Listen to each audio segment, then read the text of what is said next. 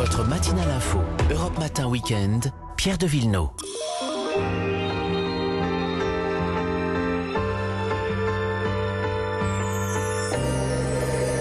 Les balades de bon matin avec Olivier Pouls Bonjour. et Vanessa Zaza. Bonjour. Bonjour les amis, direction aujourd'hui le Limousin. Euh, on va euh, explorer avec vous Vanessa le sud Corrèze. Ah bah alors le sud-sud, hein, parce qu'on est aux confins euh, du Lot et de la Dordogne, on est dans le pays de Brive, Brive-la-Gaillarde évidemment. euh, Évidemment. Vous connaissez son marché, vous avez arpenté Olivier ses, ses allées. Georges Brassens l'a même chanté, a rendu célèbre euh, Brive-Gaillard pour Je ça. connais son salon du livre surtout. Exactement. Et puis, euh, bah, bah, Brive, ça va être notre point de départ hein, pour rayonner euh, ce week-end. Moi, je l'aime bien, ce coin-là, parce qu'on est entre les Causses, euh, les forêts. Il y a aussi une petite concentration de villages de caractère. Vous le savez, hein, c'est mon dada, vous n'allez pas être étonnés. Dont le village où est née l'association des plus beaux villages de France au début des années 80. J'ai cité Collonges, la Rouge, les amis. Vous savez, ce village tout en pierre Bah euh, non, de grès rouge. Bah, c'est un des plus beaux du département. Connaissez-vous Olivier Collonges la j'y Rose suis jamais allé. C'est vrai, emblématique, vous allez voir.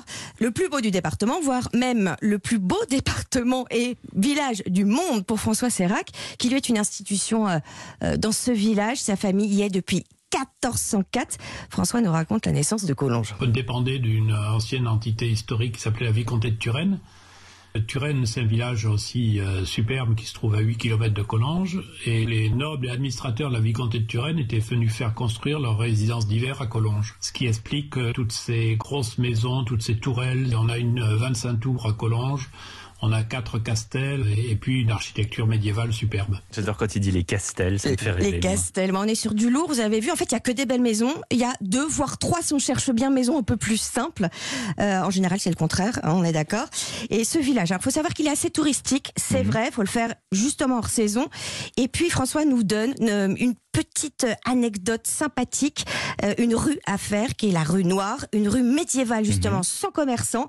Elle est restée dans son jus. Ah oui. Et alors, elle, elle descend tout en angle, elle est en zigzag. Et ça, c'était une manière de se défendre à l'époque. Comme ça, ça coupait l'herbe sous le pied aux brigands pour éviter euh, de s'introduire dans le village. Voilà donc pour Collonges, les, les quatre autres plus, villages de, plus beaux villages de France, c'est lesquels? Donc, Turenne, hein, vous l'avez bien compris, on en a parlé tout à l'heure, c'est un des plus grands fiefs de France. hein, C'était un État dans l'État au XIVe siècle.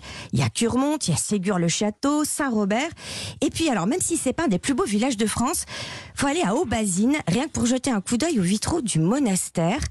faut regarder leur forme, parce que c'est leur forme qui a inspiré Coco Chanel. Le C pour Ouais, les deux Le C pour C. créer en fait son logo. Il y a toute une histoire là-bas euh, autour aussi des sœurs de l'orphelinat dans laquelle elle, euh, elle a passé son enfance avec ses sœurs.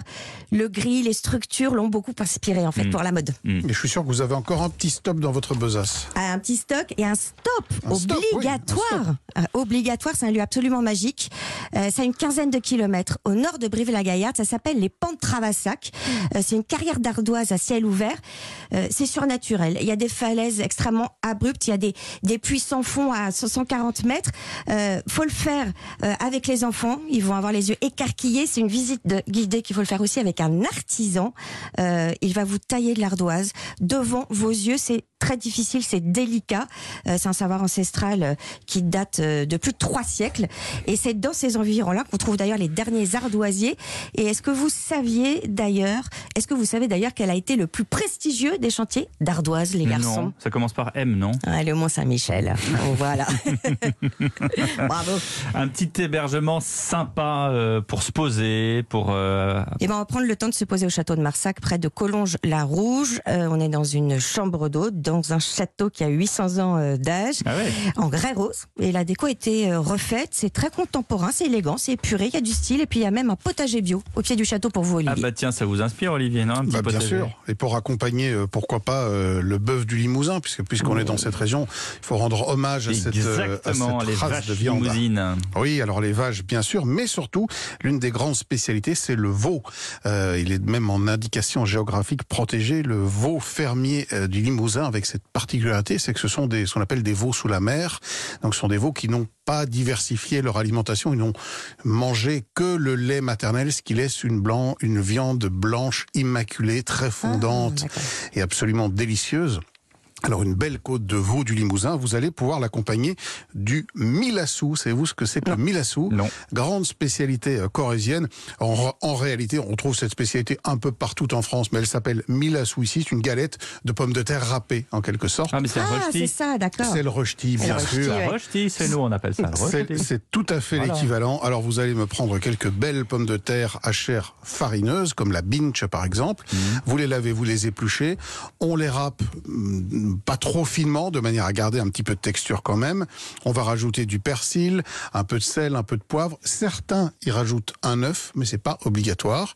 Et puis on va prendre une grande poêle, de l'huile bien chaude, et on va mettre ces pommes de terre qu'on va euh, étaler de manière à faire une galette. On laisse cuire sans y toucher, c'est très important, pendant une quinzaine de minutes, de manière à ce qu'une belle croûte commence à se former au fond de la poêle. Après, un petit peu compliqué, un peu technique, il faut renverser, il faut, il faut retourner cette galette. Ah, oui, c'est Ah, très- sans comme la galette bretonne, hein. Alors, mon astuce, c'est de prendre une assiette. Vous la renversez Ben d'abord oui, sur une a- assiette. Il n'y a qu'un et moyen. voilà, c'est comme Ou ça. Le couvercle d'une casserole bien grande. Comment vous faites pour qu'elle soit pas euh, sèche, cette, euh, cette Eh ben, galette de pommes eh de ben, terre? il Moi, je la rate toujours. Eh ben, hein. il faut pas la cuire trop fort et puis Mais il faut oui, garder une patience. certaine épaisseur, un centimètre et demi d'épaisseur, de manière à garder du moelleux au milieu. Ah, d'accord. Et le cuire plutôt lentement, donc deux fois 15 minutes. Et après, on accompagne Au ça. moins, au moins. Au moins, au moins. On ça vérifie, dépend la hein, taille, hein, mais oui, oui, 15 minutes, moi je trouve ça un peu léger. Vous pouvez aussi la, finir au four, si vous voulez. Ça permet de garder là aussi un petit moelleux. Et puis, bah, vous Et le accompagnez ça. croustillant dessus, quand même. Et le croustillant Ouais. dessus. Ouais. Et on accompagne ça avec une belle côte de veau du Limousin qu'on a cuite là au sautoir avec du beurre Mmh. et une petite gousse d'ail écrasée avec Mmh. un petit un, un petit brin de thym et on arrose, thym, on ouais. arrose, on arrose, on arrose de manière là aussi à faire croûter le dessus de Ouais, parce cette que côte de veau. rater une côte de veau, c'est vraiment dommage. Ça peut devenir sec. Et alors là, c'est vraiment, Et vraiment oui, raté. d'où l'intérêt de la de l'arroser beaucoup beaucoup pendant la cuisson. Là aussi, pas une cuisson trop brutale. Merci Vanessa, merci Olivier, et à demain. À Et à demain.